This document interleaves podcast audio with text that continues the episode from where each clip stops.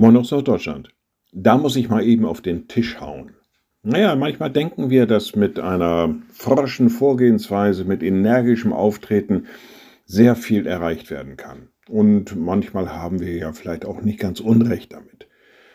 Doch es gibt auch den Ansatz, es mal auf eine andere Weise zu versuchen und nicht eben auf den Tisch zu hauen, sondern vielleicht mit Verständnis zu begegnen, vielleicht auch mit ein wenig Nachgeben den Menschen zu begegnen, dass man sagt, ja, ich gebe an dieser Stelle nach, ich bin hier mal zurückhaltend, ich suche mal den Ausgleich oder was auch immer.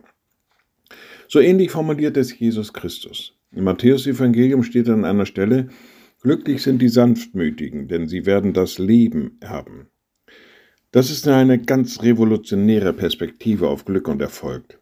Jesus sagt uns, dass die Sanftmütigen, also die, die nicht gewalttätig, grob oder vielleicht aufdringlich sind, die wahren Erben des Landes sind. Doch ist das klar, kann das so sein? Sanftmut ist ja nun nichts, was man sich überstülpt, sondern das ist so eine innere Haltung. Und man weiß immer nicht, bringt uns das weiter, denn unsere Welt ist ja nun mal geprägt von Aggression, Egoismus und so weiter. Aber doch sagt er, dass diejenigen, die sanftmütig sind, tragen dazu bei, dass Harmonie geschaffen wird, dass vielleicht Gerechtigkeit geschaffen wird und Frieden ist.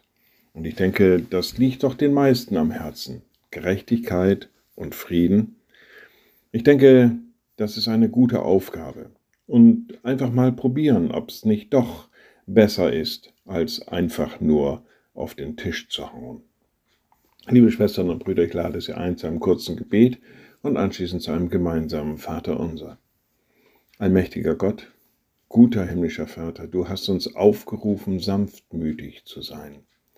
Sanft, gerecht, liebevoll und fürsorglich miteinander umzugehen, für den anderen auch da zu sein und nicht uns immer nur durchzusetzen. Gib uns dazu auch die Kraft und den Mut, es einmal mit Sanftmut zu probieren.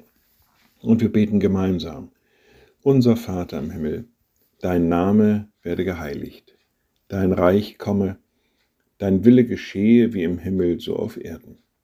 Unser tägliches Brot gib uns heute und vergib uns unsere Schuld, wie auch wir vergeben unseren Schuldigern. Und führe uns nicht in Versuchung, sondern erlöse uns von dem Bösen. Denn dein ist das Reich und die Kraft und die Herrlichkeit in Ewigkeit. Amen. So seid gesegnet, bleibt behütet und bleibt gesund. Tschüss.